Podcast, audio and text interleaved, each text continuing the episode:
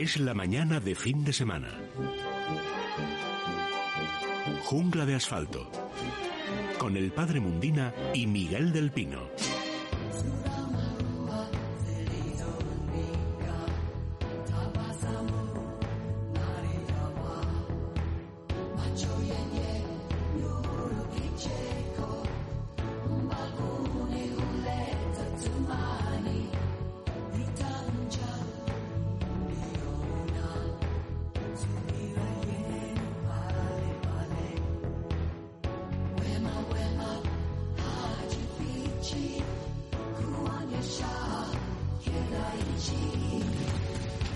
Las 11, 4 minutos y 33 segundos. Bienvenidos, queridos amigos, queridos oyentes. Esto es La Jungla de Asfalto.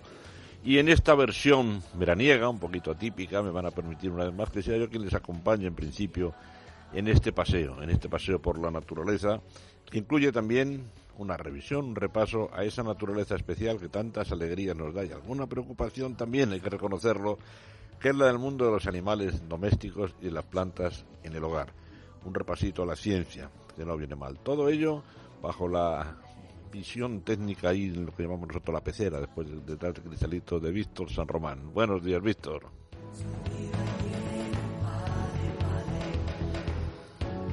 Víctor hace hoy buen tiempo, como siempre, no falla.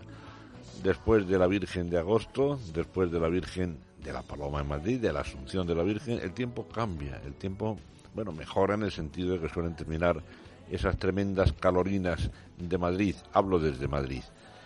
Pero por lo menos las noches refrescan un poquito, nos quedarán todavía unos cuantos días muy, muy veraniegos, pero después de la Virgen de Agosto, después del final de la siega, las cosas cambian un poquito. Ya empezaremos pronto a ver un otoño que nos da muchísimo, no, no nos da miedo de nada ya a estas alturas de la vida, digamos respeto y preocupación. Por favor, Víctor, ya que estás ahí cerquita, ¿quieres abrir la ventana? Es la mañana de fin de semana. Jungla de asfalto.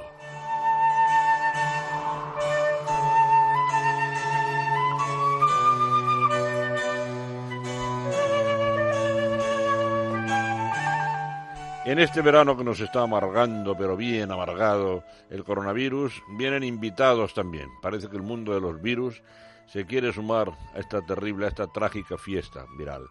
El virus del Nilo, reaparecido, nunca se ha marchado, pero reaparece en unas preciosas localidades sevillanas, allá por la, por la cuenca del Guadalquivir hacia abajo, ya cerca de las marismas, la Andalucía marismeña, que es lo más parecido del mundo al paraíso, no cabe duda. La Puebla del Río, Coria, tiene que extremar las medidas porque el virus del Nilo reaparece con fuerza y son ya varios los vecinos, bueno, varias no, no quiero decir el número exacto, pero veintitantos, parece que ha subido unos diez vecinos más que requieren hospitalización. Esto también hace necesaria la puntualización porque si siempre los virus nos preocupan, cuando estamos obsesionados con el coronavirus es inevitable la comparación. Y en este sentido hay que tranquilizar a la población por lo siguiente. Vamos a ver. El virus del Nilo no pertenece a la misma familia de los coronavirus, ni mucho menos es un virus perteneciente a un gran grupo, los flavivirus, que tienen también una historia preocupante para el hombre porque producen algunas enfermedades como el dengue, típica del continente sudamericano, y también algunas muy eh, epizootías, epidemia de los animales, como la famosa fiebre porcina africana que ha arruinado tantas veces a un país entero, ¿verdad? En este caso, el virus del Nilo se llama así porque tiene su origen o fue descubierto por la cuenca nilótica hacia el, hacia el oeste, por eso se suele llamar virus nilo-oeste también, ¿verdad? Siempre ha estado en la cuenca mediterránea, no vamos a decir ahora, nos van a contar enseguida el, cuento del cambio climático, que se extienden los virus, no se lo crean, es un virus que ha estado siempre presente en la cuenca mediterránea y reaparece periódicamente, transmitido por mosquitos. Pero cuidado, mosquito es una palabra coloquial, quiere decir algo así como mosca pequeña, ¿verdad? El mundo de los mosquitos es muy complicado y en este caso son unos mosquitos muy comunes, Culex pipiens, casi me atrevo a llamarle mosquito común, uno de los más frecuentes, el que la está transmitiendo. Los mosquitos tienen su criadero en las aguas palustres, es decir, aguas que no tienen circulación, aguas que no se mueven. Por ejemplo, balsas, arrozales, cualquier tipo de charca donde no haya corriente es un excelente criadero para estos mosquitos, que tienen su larva acuática se posan, cuando ya son mayorcitas, cuando han pasado varios ciclos, se posan en la superficie del agua hacia abajo, conectando por un sifoncito para la respiración, de manera que están en la superficie del agua, y eso hace que sea relativamente fácil fumigar y acabar con ellas. No hay que llegar hasta la masa profunda de agua. Pero la fumigación siempre es un problema ecológico. Perdón, vamos a ver, aclaremos. Lo primero, la salud, la salud humana. Si hay que fumigar, se fumiga, si hay un peligro para la salud. Pero claro, eso tiene efectos secundarios, puede contaminarse la masa de agua, puede a partir de ahí establecerse una cadena de contaminación, pero bueno, no cabe duda que hay que fumigar, eso está clarísimo. Si yo dijera ahora mismo que están por delante las aguas limpias que la salud humana, estaría portándome como un loco, ¿verdad? Bueno, no. Gracias a Dios, el organismo humano es capaz de generar anticuerpos pronto. Muchos de los, de los seres humanos picados por el mosquito en muy poquitos días generan anticuerpos y quedan inmunizados y no les pasa nada o tienen unos síntomas muy pequeños. Otros, algunos, necesitan hospitalización para evitar que el tema se extienda a las meninges y pueda provocar una enfermedad relativamente grave. Lo compartimos con los équidos. También los caballos son picados por el mosquito y pueden generar encefalitis, pero algo importantísimo, en lo que voy a insistir de manera muy clara, no se transmite de persona a persona. Eso hace que, lógicamente, las precauciones tienen que ser mucho menores que las que hay que establecer para virus que sí lo hacen, como el coronavirus. Solución. Bueno, las autoridades mm, sanitarias, los, ayuntamientos, los alcaldes de esas zonas afectadas han establecido un protocolo de fumigación de las aguas. Primero, en las zonas mm, urbanas, los parques, los jardines, las charcas, recomiendan a los vecinos que no quede agua en el fondo de las macetas, por ejemplo, que no dejen charcos en los patios. Todo eso es muy importante. Y luego habrá una extensión de las medidas de fumigación en círculos abiertos para llegar también al medio ambiente más próximo de las ciudades. Habrá que extenderse también, seguramente en algunos casos, a cultivos de arroz. Y el virus del Nilo pues será también un componente más del verano tonto, este absurdo que estamos padeciendo, pero no lo comparemos ni muchísimo menos con el problema del coronavirus, que ese sí es especialmente preocupante, con el mayor respeto también a los pueblos afectados por el virus del Nilo, Guinamón y nosotros que sí, todo el respeto y todo nuestro apoyo también a los vecinos. Verano vírico, por lo tanto. ¿Qué ocurrirá en este final de verano y a principio del otoño? Pues yo creo que tenemos que volver a insistir en que ahora se está haciendo lo correcto, los PCR, y que desde el principio de la pandemia aquellos países que mejor lucharon contra el coronavirus son aquellos que realizaron PCRs masivos para poder aislar los contactos. De manera que no se extrañe si dicen que aparecen casos positivos entre los PCR, es que antes no se hacían. Por lo tanto, hacer PCRs masivos y localizar puntos clave es muy importante para que a partir de ahí no se produzca la difusión masiva. Por lo tanto, precauciones todas, precauciones máximas. Pánico no porque es peor. La naturaleza no selecciona para seguir adelante a los cobardes, tampoco a los suicidas, selecciona a los prudentes. Y eso es lo que hay que pedir a toda la población. Prudencia extrema. Así que en esta mañana fresquita en Madrid cerramos la ventana con este recuerdo muy, muy afectuoso para los vecinos de esas localidades de la cuenca del Guadalquivir, del valle del Guadalquivir, afectados por el virus del Nilo.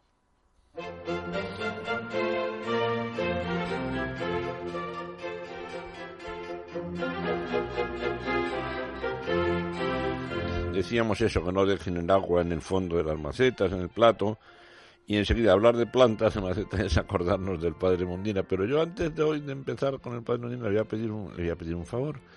Padre Mundina, buenos días. Muy buenos días, Miguel. Padre, antes de empezar a hablar de plantas, le voy a pedir una bendición para un queridísimo amigo de este programa. ¿eh? Porque nuestro, yo lo llamo veterinario de cabecera, el doctor Oscar Piedrola.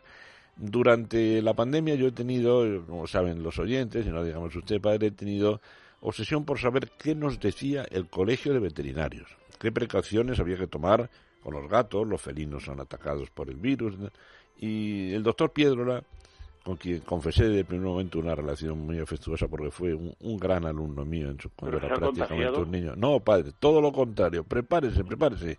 El doctor Piedrola acaba de ser papá. Así ah, que le pido una bendición para eso. Él me ha dicho, ha nacido una veterinaria pequeñita, pequeñita. Pues una bendición. La bendición Qué maravilla. Además, Diana, su esposa, es una maravillosa persona que tiene posiblemente la profesión más bonita del mundo, que es profesora de niños con especiales dificultades, ¿eh? fundamentalmente con autismo. Así que un, un abrazo muy fuerte a esta queridísima pareja. El doctor Piedrola es padre de una segunda niña, tenían otra, y les mandamos todo nuestro cariño y, su bendición, que yo le he pedido, padre. Y ahora vamos con las plantas. ¿eh? ¿Qué nos ha preparado para hoy?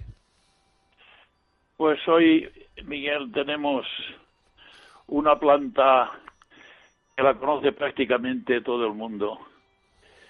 Pero voy, primero que todo, me gusta siempre definirlas. Es un género de árboles y arbustos, más bien arbustos que árboles, perennifolios, y que se utilizan en jardinería por las características de sus flores y también por las hojas, de tal manera que es una planta bella en cualquier aspecto que la queramos contemplar.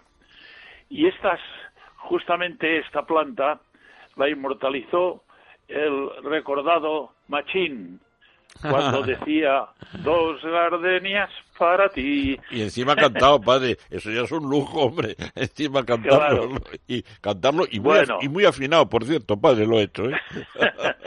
sí, claro. Bueno, porque el canto ha sido desde joven eh, mi ilusión y canté mucho yo en el coro de del colegio y por lo tanto siempre uno ha mantenido ese tono, digamos, eh, Afinado. Pues sí. Se ha notado, hoy voy a hablar, eh, Miguel, de la gardenia. La gardenia es una planta eh, que cuya flor todo el mundo la conoce, es decir, todo el mundo la conoce, pero mucha gente de la juventud de hoy eh, no la conoce bien por una razón, porque siempre salen otras. La gerbera, por ejemplo, se ha comido a otras muchas plantas. Eh, ¿Por qué? Bueno, pues bueno, porque es una flor que se consigue con facilidad, que tiene pocos problemas en su cultivo y es para flor cortada.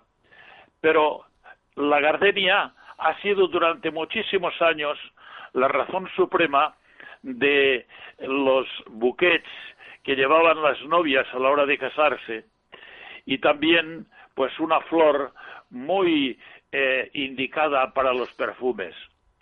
Hoy también se utiliza para perfumes, evidentemente, pero lo que es, por ejemplo, en las Islas Británicas y en Estados Unidos, todavía los caballeros llevan en la solapa cuando van a, a un acontecimiento, puede ser una boda, puede ser cualquier otro evento, eh, se sienten muy halagados de poder llevar una gardenia en la solapa de su americana. En Europa esto se ha perdido, pero en Estados Unidos y como digo en las Islas Británicas afortunadamente no. En cuanto a lo que es la planta en sí, esta planta es muy conocida por la flor y el perfume que es realmente excepcional. Yo puedo decirte que conozco, eh, supongo que todavía, ya no sé si lo tendrán, porque claro, las cosas cuando mueren los mayores pues ya se dividen las propiedades y, no sé. Pero sé y he visto en algunas de, de los viveros de la zona de la Maresma catalana que había lugares que tenían hasta dos por dos, dos metros por dos metros entre ancho y largo, que era un matorral auténticamente de gardenias.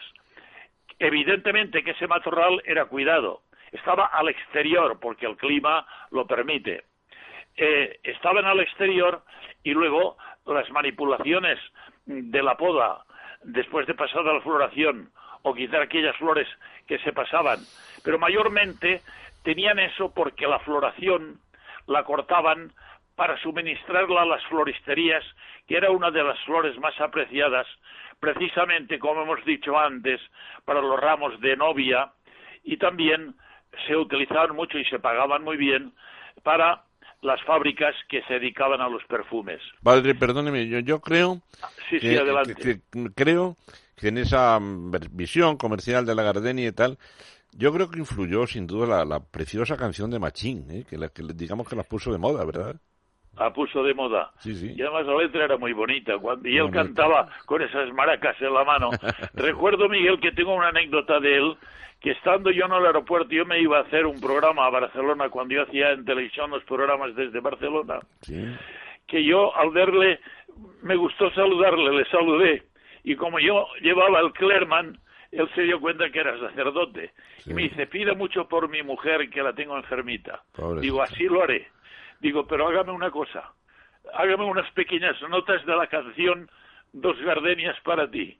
Y me cantó casi toda la canción así en, en, en boche eh, baja, pero separaditos, digamos, en un rincón al lado de una ventana. Lo recuerdo como si fuera ahora. Debía ser, debía de ser una gran persona, Machín. ¿eh? Era una gran persona. Y además era un hombre creyente, un hombre profundamente creyente. Y, ¿Y quién iba a decir que antes que la mujer falleció él? Pero ha dejado, un maravilloso recuerdo, sin, sin duda, en, España. Y, bueno, pues vamos con la gardenia de Machín. Bueno, pues las gardenias, Miguel, eh, son plantas, la, es conocida la flor, pero muy desconocida la planta. Es curioso esto. La flor la conocen prácticamente la gente de cierta edad, la conoce todo el mundo. Y ni qué decir tiene que hoy quizá muchos jóvenes también pero la, lo que es la planta en sí eh, no la conocen. Y además, porque es una planta un tanto caprichosa. Al decir caprichosa, me refiero a que es una planta que lo que ella necesita hay que proporcionárselo, de lo contrario, pues no es como otras plantas que, que pues aguantan carros y carretas. Esta, cuando viene el invierno, la parte nocturna, necesita, por ejemplo, pues 18, como mínimo 18, 20, 21 grados eh, de temperatura. Pero necesita durante el día una temperatura también estable, que pueden ser 17 grados los que necesita, porque de lo contrario pueden caerse los capullos, como pasa, como anteayer una cierta persona me decía que decaían eh, pues todas las flores de tenía pues plantados algunas plantas, digamos, de granados, granados.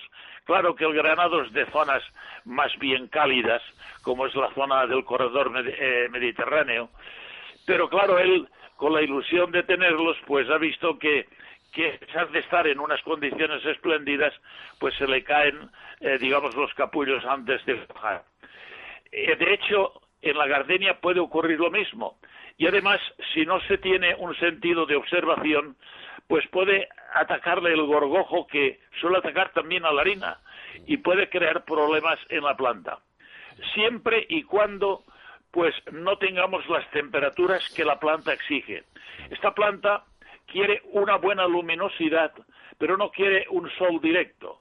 Puede ser un sol indirecto, pero sobre todo lo que quiere es la semisombra, semisombra y por eso en la zona de la Maresma yo decía que la tenían en lugares donde el sol daba muy pocas horas y, el resto era todo sombra.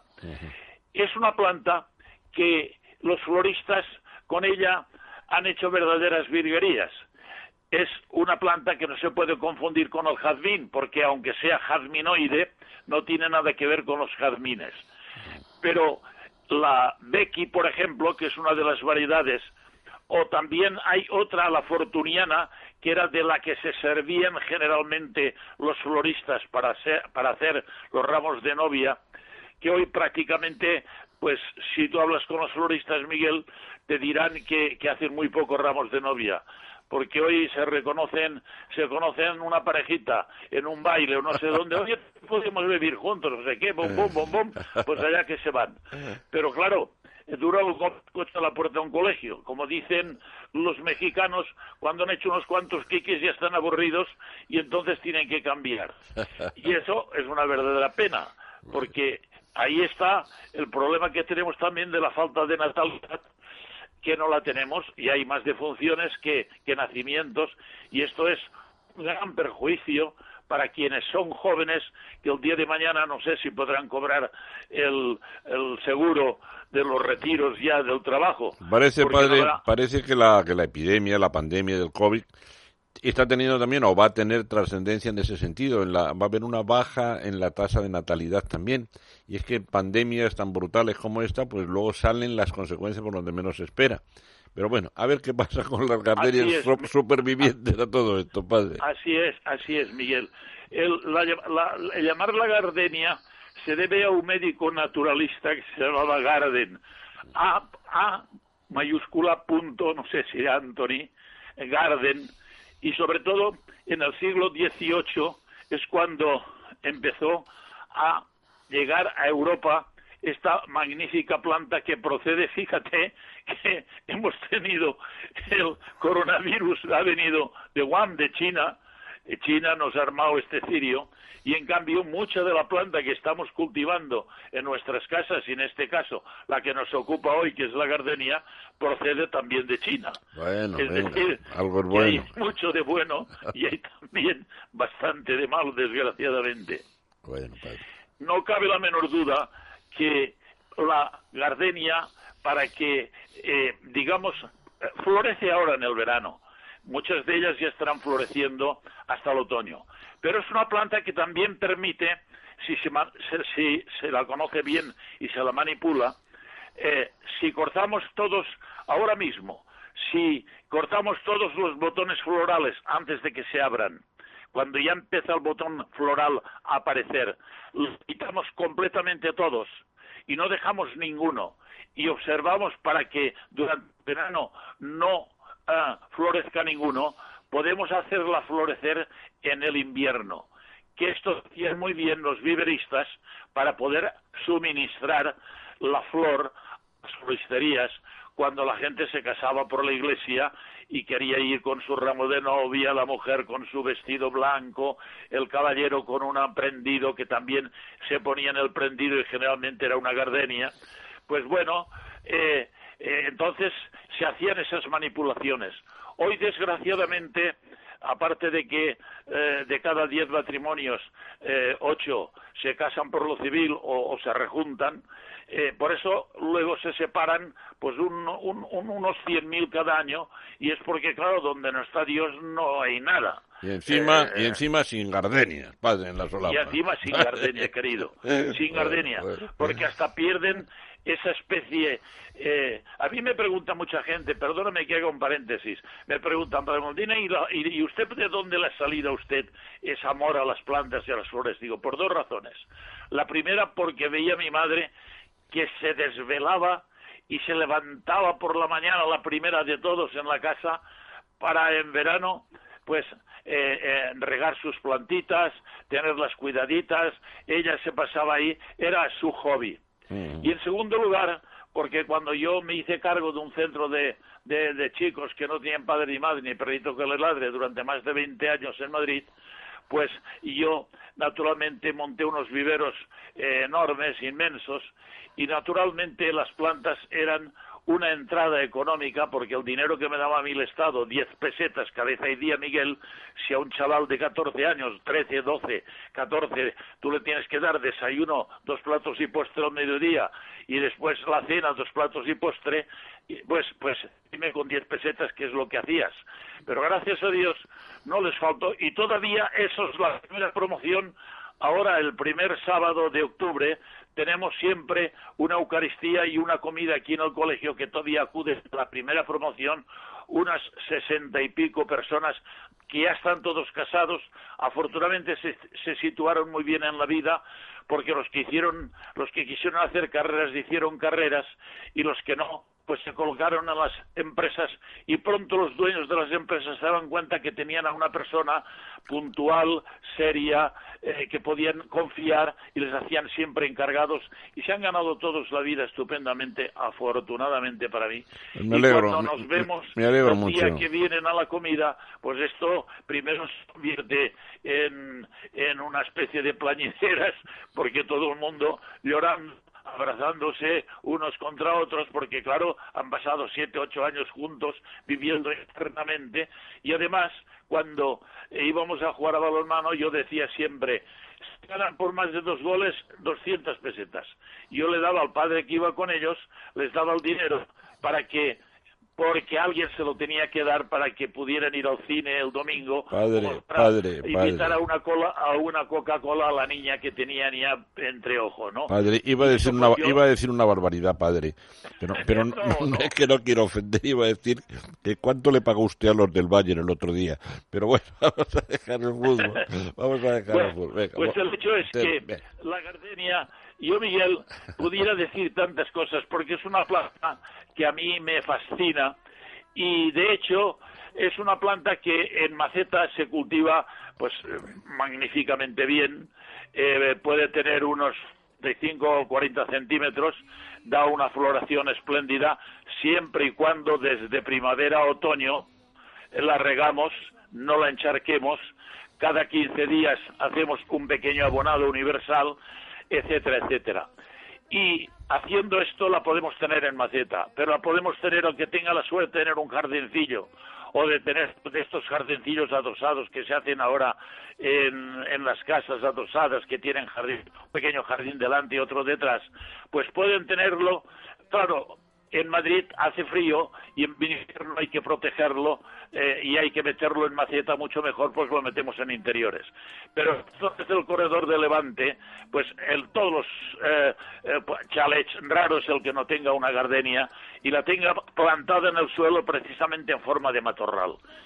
Es una planta que cuando ya ha terminado de florecer, solo la hoja, con el de sus hojas, el verde de sus hojas, ya es una verdadera delicia contemplar una planta de gardenias. Pues padre, un verdadero placer. Me ha alegrado mucho además de ese recuerdo a su, a su labor durante tantos y tantos años docente y de protección a la infancia. Muchísimas gracias, padre. Un fuerte abrazo y hasta la semana que Pasar viene. buen día. ¿eh? Adiós, adiós, Vale, adiós. buen día. Gardenias para ti, con ellas quiero decir, te quiero, adoro, mi vida. Antonio Machín fue un verdadero embajador de folclore cubano en España. Decía otro ilustre músico cubano, Francisco Repilado, compay segundo, decía Cuba y engaña y Cuba y España nunca se engañan. ¿eh? Todo lo cubano gusta aquí y todo lo español gusta allí. Somos hermanos musicales también, ¿verdad? Precioso recuerdo al gran Antonio Machín. Y ahora vamos a hablar de pu- eh, Víctor. Puedes abrir la puerta del arca con cuidado que no se escape lo que hay dentro.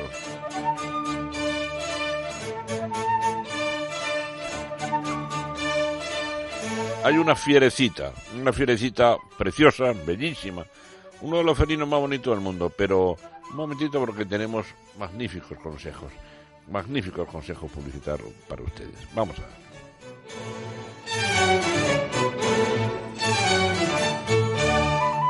La mañana de fin de semana. Jungla de asfalto. Como sabemos lo importante que es para ti ahorrar en tu compra diaria, en Hipercor y Supermercado El Corte Inglés te ofrecemos siempre buenos precios porque los revisamos continuamente. Aceite de oliva virgen extra Coosur, botella de un litro, lleva tres y paga solo dos. Y el litro te sale por solo 2,99 euros. En Hipercor y Supermercado El Corte Inglés. Precios válidos en Península y Baleares. Colacel Antiox es único. Colágeno puro antioxidantes y vitamina C que ayudan a mejorar la piel y las articulaciones. Colacel Antiox de Laboratorios Mundo Natural. En parafarmacias y parafarmaciamundonatural.es. En esta crisis, los únicos medios de comunicación libres e independientes que van a sobrevivir son los medios que decidan sus lectores o sus oyentes. Ahora es cuando viene la batalla de verdad. Así que seguiremos necesitando su apoyo. Porque eso nos ayuda a seguir informando, a seguir estando ajenos a las presiones del gobierno. Cualquier ayuda, por pequeña que sea, es para nosotros vital. Tenéis un enlace en la cabecera de Libertad Digital. Donde podrán encontrar una pestaña específica donde se explica cómo colaborar con nosotros, bien mediante alguna donación, bien haciéndose socios del Club de Libertad Digital. Ya ha habido mucha gente que ha colaborado de esa manera. Entra en Libertad Digital, busca el enlace con la palabra colabora y apóyanos. O llama al 91 409 4002. Colabora. Colabora. Colabora. 91 409 4002. Nosotros, como siempre, lo vamos a dar todo. Colabora. Recuerda, con Mundo Natural tus complementos alimenticios, alimentación bio y cosmética natural en tu casa en 24 horas. Pedidos en parafarmaciamundonatural.es y por compras superiores a 70 euros regalo seguro. Estás escuchando. Es radio. Algunas aguas no saben bien y contienen esas partículas que se depositan en tuberías y maquinaria y que causan averías. Con Masical tenemos grandes ventajas. Nos habla de ellas Antonio Ruiz. Buenos días, Antonio. Hola, ¿qué tal? Muy buenos días, María. Pues efectivamente, grandes ventajas porque teniéndolo colocado en nuestra vivienda, por ejemplo, la lavadora, el calentador, la caldera, van a funcionar mucho mejor y van a tener menos averías.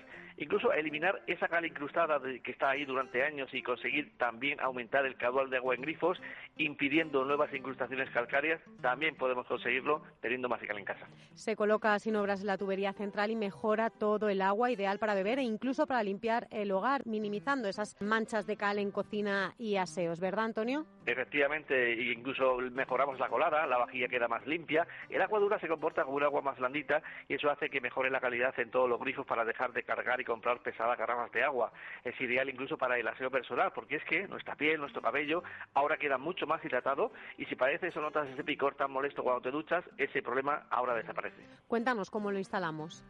Sin obras, sin herramientas, el propio usuario lo adapta a la tubería principal que la vemos junto al contador del agua o la llave de paso en menos de un minuto. Es sumamente sencillo y tiene otra ventaja importante. Además de que no consume nada, es portátil y de ese modo te lo puedes llevar donde quieras y utilizarlo siempre. Está además garantizado por más de 100 años y si durante el primer año no te convence puedes recuperar el dinero. Pero cuéntanos si tienes alguna promoción para los oyentes de Radio. Pues el precio es muy barato, vale muy poquito, vale 99 euros, pero atención porque si llamas ahora al 902 107 109, pues tenemos promoción 2 por 1. Pagas uno, 99 euros, pero te llevas dos, con lo cual si lo compartes pues sale a la mitad de precio cada uno. Y además, dinos que eres oyente de Es Radio, es muy importante para que no pagues los gastos de envío y te podamos añadir de regalo a elegir entre un ahorrador de consumo de luz para toda la vivienda o bien un repelente electrónico contra todo tipo de insectos, bichos y roedores.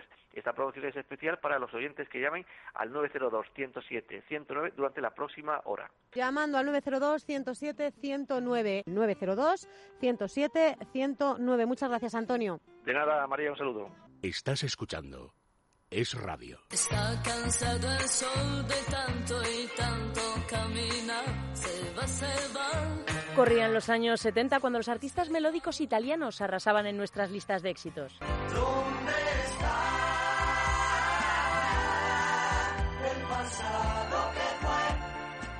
Y es que están todos, Richard Cochante, Nada, Claudio Baglioni, Nicola Di Bari. Basta encontrar el prado más verde que hay. Fueron muchos los cantantes italianos que triunfaron en esa década como lo habían hecho los franceses unos años antes. Y mis manos en tu cintura,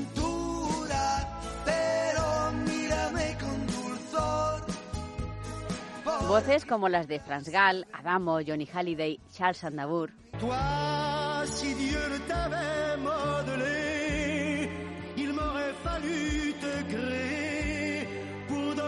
La música francesa había creado un estilo único que conquistó al mundo. ¿Hay algo más evocador de París que esta canción?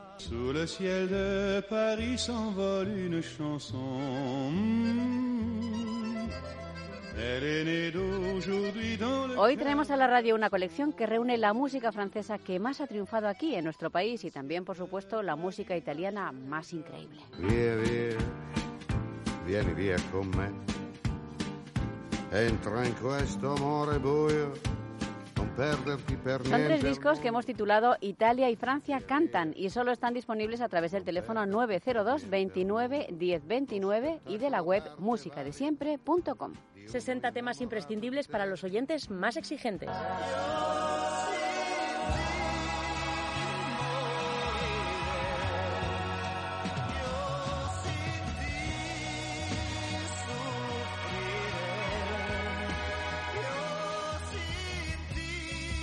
En esta colección, amigos, todas las canciones son buenísimas y algunas muy difíciles de encontrar.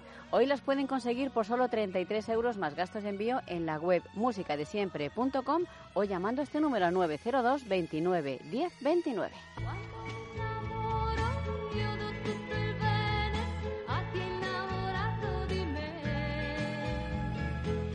Canciones cargadas de recuerdos que nos evocan momentos felices. Pida esta colección única hoy mismo porque volverá a escuchar temas que le sorprenderán. Retiens la nuit avec toi, elle paraît si belle. Recupere momentos mágicos de su vida con la colección Italia y Francia cantan. Pídanla hoy en la web musicadesiempre.com o llamando al 902 29 10 29.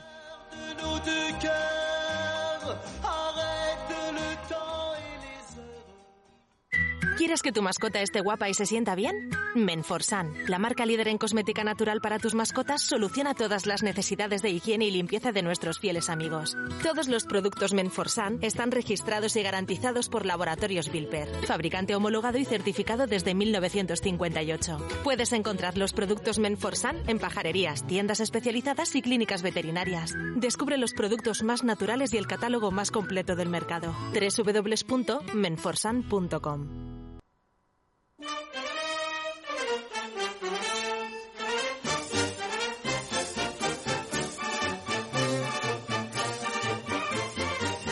Es la mañana de fin de semana. Jungla de asfalto.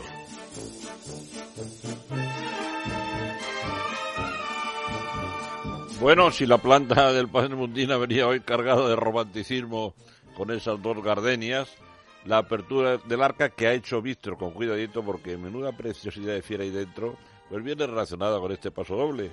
Este paso doble precioso del maestro Penella, aunque el gato Montés, aunque el protagonista de esa ópera española no es un gato, sino un bandolero, Juanillo, al que llaman el gato Montés por la habilidad con que se mueve por la sierra, ¿verdad?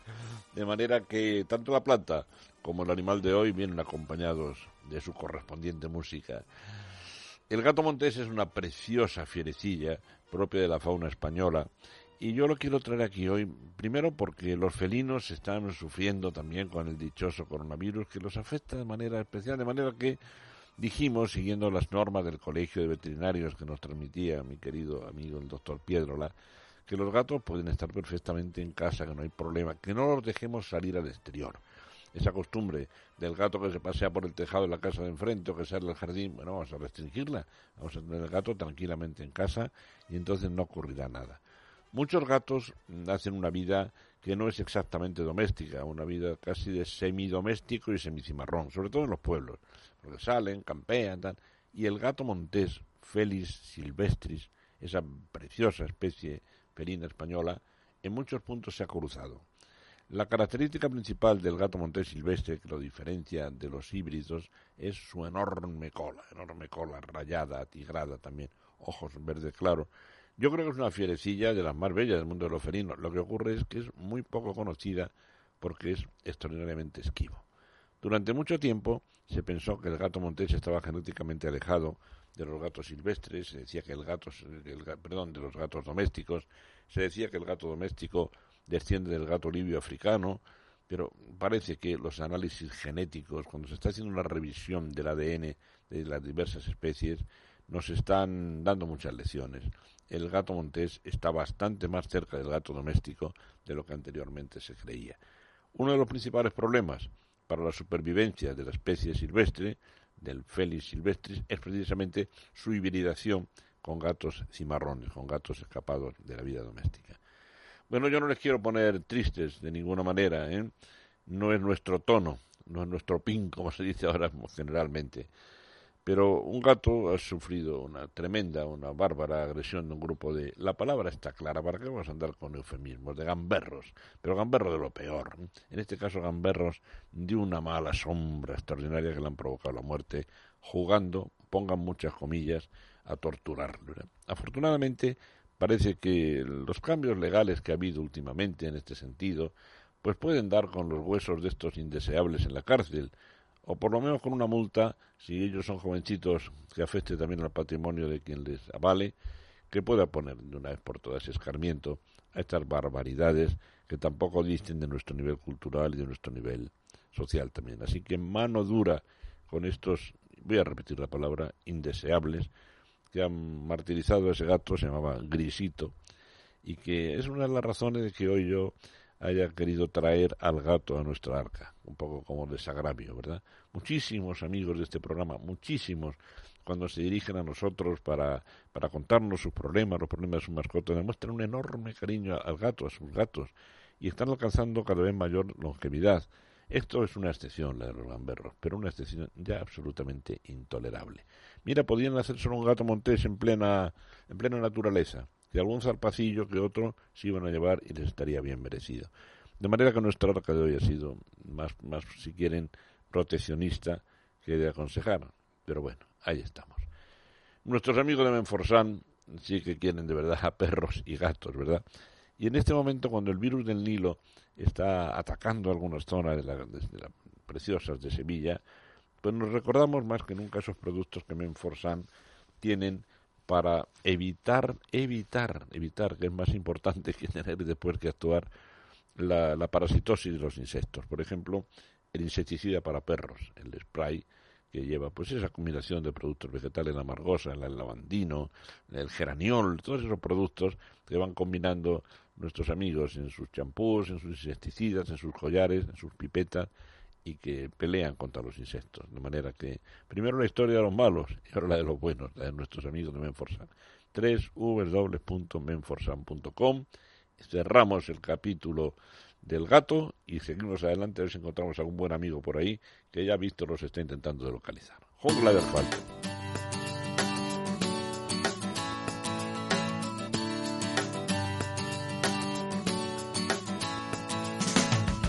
Pues para encontrar al primero necesitamos utilizar casi un telescopio, porque anda que está heladito. Ezequiel Martínez, Ezequiel, buenos días. ¿Por dónde discurren tus aventuras hoy?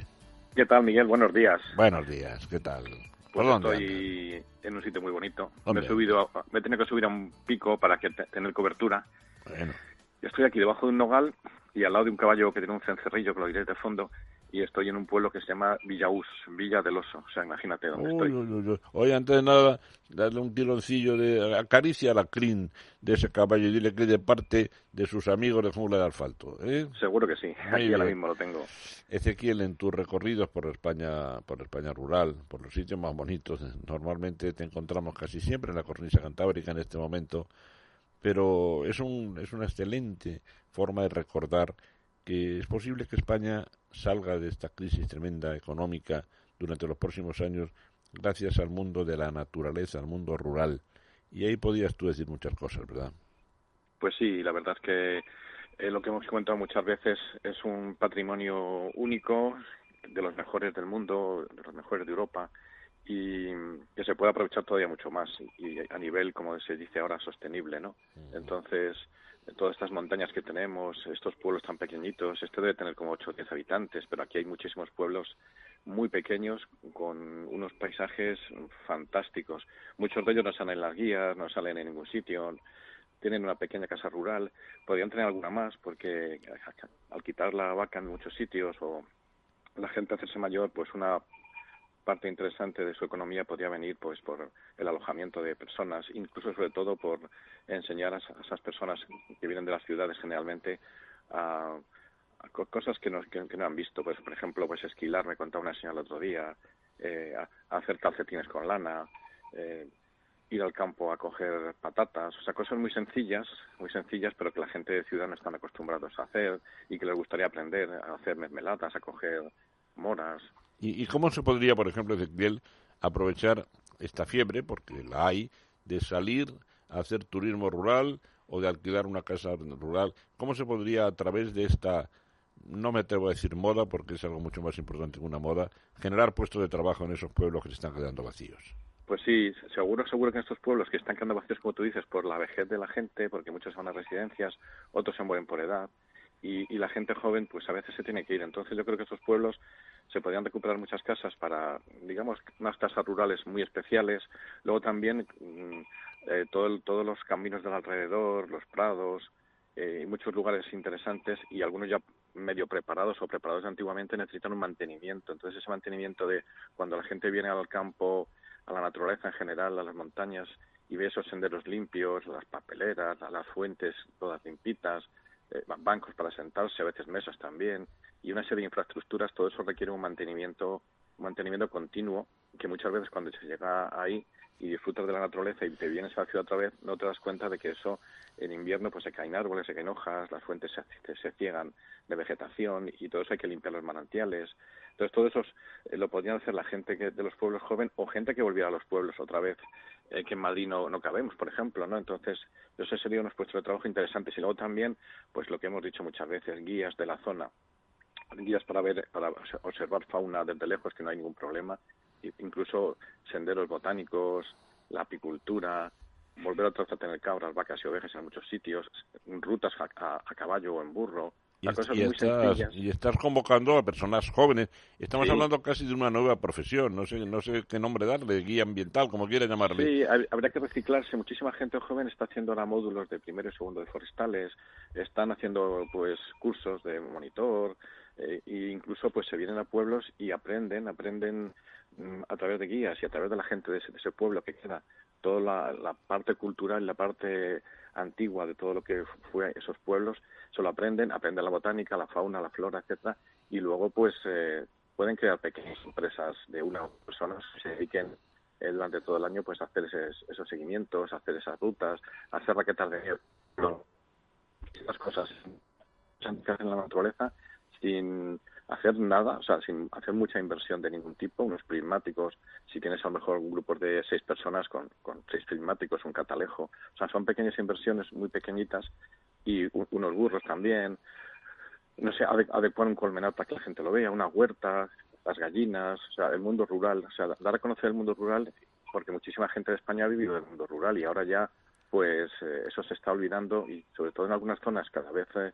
Mm, en pueblos más pequeños eso va desapareciendo. Entonces, antes de que se vayan los últimos paisanos eh, a las residencias o a vivir con sus hijos a la ciudad, pues se puede recuperar toda esa sabiduría, que es muchísima sabiduría, de cómo se hacía la vida en un mundo rural sin el plástico, sin el móvil, sin el forro polar y con una vida sencilla, aprovechando todos los recursos de leña, eh, frutos y, plantando todo lo que la naturaleza le daba al hombre. Y, y, ya, si me permite hacer una aportación, poniéndose un sombrero, un gorro típico en vez de la gorrita del béisbol norteamericano. ¿eh? claro, claro. Que, solamente a mí me enfada ver esa gorrita. Querido Ezequiel, hoy ha sido muy importante como siempre, pero yo creo que la semana que viene tenemos que profundizar en este tema porque si esas empresas que tú estás en principio imaginando no fueran en principio rentables, aquí sí que sería de verdad importante que se echara una mano por parte de la administración. Eso sí que sería sembrar. Sí, aquí una pequeña, muy, pequeña aportación y sobre todo facilidades y quizá menos papeleos. ¿eh? En España estamos, somos un país de mucho papeleo, con pocos papeleos y una mini ayuda a la gente que quiera hacer eso y a vuelta al mundo rural sería algo impresionante. Querido Ezequiel, muchísimas gracias y te convocamos en este verano que tú estás disfrutando tanto recorriendo montañas por allá, ya puedes bajar. Oye, ponme al caballo, que quiero preguntarle algo. Pues espera, que tengo aquí, es que además está muy cerquita y cada vez que ves pienso que debía de comer y, y, lo tengo aquí, aquí mismo. Hola, hola. entonces, a ver si se mueve un poco. A ver está ahora quieto porque está, es, blanco y tiene millones de moscas, pero mira, ya se, ya se mueve. Bueno, ya se mueve, es, muy dócil, debe ser algún vecino de por aquí, de los pocos. Es verdad que al campo no hay no hay burros, vacas, caballos ni nada. El campo está pues, pues sin, sonido, sin sonido de cencerros y sin sonido de animales. Pues que de verdad que es un momento gratificante escuchar ahí al caballo que nos ha dicho cosas a su manera. Un abrazo muy fuerte, Ezequiel, y un tironcito de crines para el caballo. Un abrazo. Venga, un abrazo, Miguel.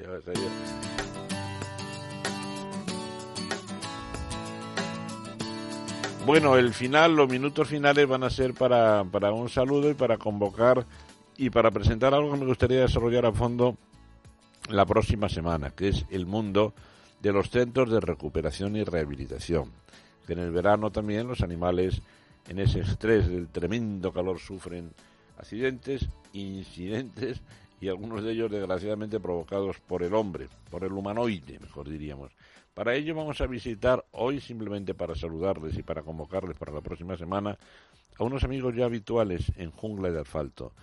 El, miembros de Brinzal. Brinzal es una planta preciosa, por cierto, pero Brinzal es un centro de recuperación de rapaces nocturnas. Raúl Alonso, buenos días, Raúl. Muy buenos días, Miguel y compañía. Pero cuánto, cuánto tiempo sin saber de ti y pues de ¿Cómo va el verano? Muy activo, cuanto menos trabajéis mejor, porque quiere decir que hay menos rapaces nocturnas accidentadas. ¿Cómo va? Bueno, pues ha sido, ha sido un año rarito. Eh, como os podéis imaginar, el tema del confinamiento pues ha hecho que la gente, claro, esté menos en, en- en, digamos, en la calle y en el campo. Sí.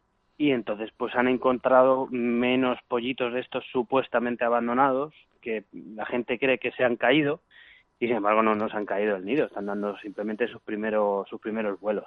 Ahí había que aplicar aquello de de buenas intenciones están empedrados los infiernos, ¿verdad? Efectivamente, efectivamente. los, los padres desesperados de la rabita, no te lo lleves, que está bien. Pero es que son- hay que reconocer que son muy feitos, ¿verdad? Los pollos de los rapaces y parecen desvalidos, en fin. Ha Sí, llegado menos entonces este año, ¿verdad? Sí, bastante, bastante menos. Ha habido muchísimos que se han salvado y, y han podido seguir el- su crecimiento normalmente con sus padres. Bueno, y Y afectados por el furtiveo, con disparos, hablando claro, ¿ha llegado alguno? Sí, muy poquitos, muy poquitos. Bueno. Muy poquitos. Ya te digo que ha sido una primavera, inicio del verano, muy tranquila, muy tranquila. Bueno. Y luego ya nos hemos metido en el verano y ha sido cuando ha empezado a azotar este calor que hemos sufrido todos y ellos también. Sí. Y entonces, pues claro, pues han empezado a llegar un montón de, de pollos de todas las especies, debilitadizos, caídos. Los días que no hacía mucho calor, de repente hacía viento y también caía en otro montón. Así que el verano ha sido muy, muy, muy entretenido, realmente entretenido. ¿Cuántos millones de vencejos habéis salvado como consecuencia Pues de que mira, se tiran del nido? no hemos llegado al millón, pero nos hemos quedado cerca. No, no he echado cuentas, pero calculo que pueden haber sido cerca de 2.000. 2.000 Qué barbaridad. más o menos. Pero si recuerdo un verano que, que, mm, la cifra fue de 600 y ya parecía una barbaridad. Claro, pero esto es una cosa que va más. Cada vez tenemos veranos más, en los que ya no más cálidos, sino que tenemos estos procesos, estas olas de calor que llamamos. Sí. Entonces, cada vez que avisan, hay ola de calor y la gente dice, puf, hay que prepararse para la piscina, nosotros decimos, puf, hay que prepararse que vienen los vencejos. Pues los pobrecillos se están criando dentro de la ciudad, eh, que es su hábitat desde hace ya muchos años. Pero son unos bichillos realmente beneficiosos, porque comen muchísimos, muchísimos insectos y, y están amenazados ahora mismo, pues eso, por todos estos cambios que está habiendo, que está haciendo que tengamos olas de calor, pues los nidos, claro, se deben poner a 80 grados y los pobrecillos de los pollos pues se acaban tirando. Se tiran aparecen pues deshidrataditos y, y bueno. Especialmente tierno es cuando los encuentra un niño, ¿verdad? Que no sabe qué hacer con él. ¿Cuántos niños son los salvadores del, del vencejillo, verdad? Sí. Además todo el mundo llega diciendo aquí que se ha encontrado un águila, un pollo de, ha- de halcón pequeño. Pollo de halcón. Y ese pobre vencejillo. Bueno, pues me gustaría que la próxima semana charlemos más despacio de, de, la- de vuestras actividades. Unas actividades muy muy ignoradas, porque claro, si estáis intentando salvar a una rapaz que habéis encontrado con cualquier tipo de calamidad, el objetivo final mejor es devolverla a la naturaleza y para eso no tiene que tomarle confianza al hombre, vamos, que no se crea el- la pobre rapaz que todos los hombres son como vosotros, ¿verdad? Claro, nosotros hay, hay un hay un, una cosa muy curiosa es que poco a poco es cierto que la gente ya sabe que hay unos unos sitios en los que pueden llevar a los animales cuando aparecen con problemas, pero hay mucha gente que todavía piensa, bueno, tiende al ay, pero qué ilusión, lo voy a criar yo y así lo y así lo suelto. Entonces eh, ocurre que ya durante todo el año es rarillo más o menos que ocurran estas cosas. Sin embargo, cuando se va acercando el momento de las vacaciones es cuando empiezan a aparecer aquí. Y a partir de Mira. ahí la mano beneficiosa de Brinzal. ¿Te parece, Raúl, que charlemos la próxima semana a fondo sobre el problema de la fauna en necesidad de recuperación y vuestras actividades en Brinzal? ¿Te parece? Perfectísimamente. Pues un abrazo muy fuerte y un... Un abrazo. ¿eh? Son lo que yo llamo los buenos amigos, lo- la buena gente, gente que está ahí en el- muchas veces trabajando de manera poco, poco llamativa, pero que hacen una gran labor por la naturaleza. Pues hasta aquí nosotros, ¿eh? en este programa veraniego, en este, en esta versión veraniega de Jungla de Asfalto, en la que su amigo Miguel del Pino, aquí presente, ha tenido el gusto de acompañarles, con la garantía técnica, ahí claro que sí, de Víctor San Román. Hasta la próxima semana, amigos. Adiós, adiós. Es la mañana de fin de semana.